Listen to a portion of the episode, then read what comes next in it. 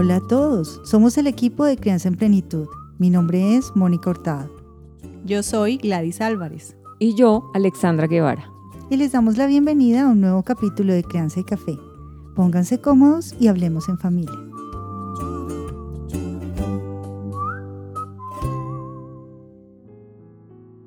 Hola, yo soy Mónica Hurtado y hoy vamos a hablar de conexión más que corrección. La única herramienta de disciplina positiva que desearía haber usado de manera más consciente es esta, conexión antes que corrección, no solo con mis hijos, sino en toda interacción, en toda relación que he establecido en mi vida.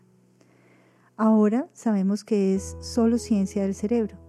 Los niños aprenden, crecen, se sienten seguros, prosperan mejor cuando sienten una conexión, o como Alfred Adler y Rudolf Dreikurs nos enseñaron, un sentido de pertenencia y significado. Una extensa investigación muestra que no podemos influir en los niños de manera positiva hasta que no creemos una conexión con ellos. Es una cosa del cerebro y del corazón. A veces tenemos que dejar de lidiar con la mala conducta y primero sanar la relación. La conexión crea una sensación de seguridad y apertura. El castigo, el sermón, el regaño, la culpa o la vergüenza solamente nos generan un ambiente de pelea, ganas de huir o se congela la relación.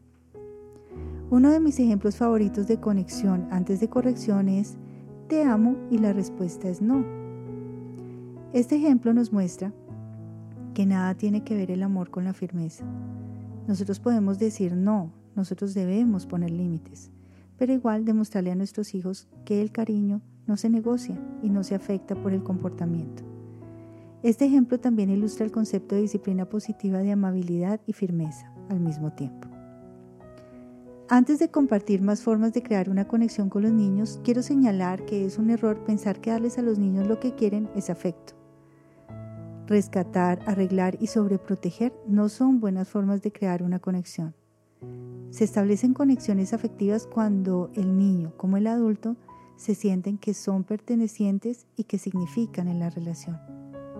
La mayoría de las herramientas para padres de disciplina positiva proporcionan habilidades para crear una conexión. Como el problema actual es tiempo y a veces una sobrecarga de trabajo que genera mucho estrés, vamos a hablar de unos tips que nos pueden ayudar a generar esa conexión con nuestros hijos. Una, pase un tiempo especial con los niños. Dos, escúchelos pero de verdad escúchelos. Apague el celular, no se distraiga con nada y escuche con el corazón y con la mente abierta a su hijo. La tercera, valide los sentimientos de él. Todos nos sentimos conectados cuando nos sentimos comprendidos. La cuarta herramienta es comparta sus sentimientos y pensamientos cuando sea apropiado. Háblele de usted, de sus secretos, de sus preocupaciones, de sus problemas, de sus alegrías, de sus triunfos. Quinto, concéntrese en la solución con los niños. Después de un periodo de reflexión, es bueno tender un puente, un puente dorado con el niño para encontrar la salida. Sexto, haga preguntas de curiosidad para ayudar a los niños a explorar las consecuencias de sus elecciones en lugar de imponerles consecuencias. Las preguntas sinceras abren el corazón y el cerebro racional, lo que equivale a una conexión. Y por último, los abrazos. Hay momentos en los que todos necesitamos nada más que un abrazo. Una vez que se establece la conexión, los niños están abiertos a una corrección respetuosa. Es importante entender que la corrección en la forma de la disciplina positiva es muy diferente de la corrección convencional. Cuando los niños sienten una conexión, sienten pertenencia y significado. A menudo eso es suficiente para que se detengan ante la mala conducta. A medida que aprenden sobre las muchas herramientas de disciplina positiva, observen que todas estas están diseñadas para crear una conexión antes que una corrección.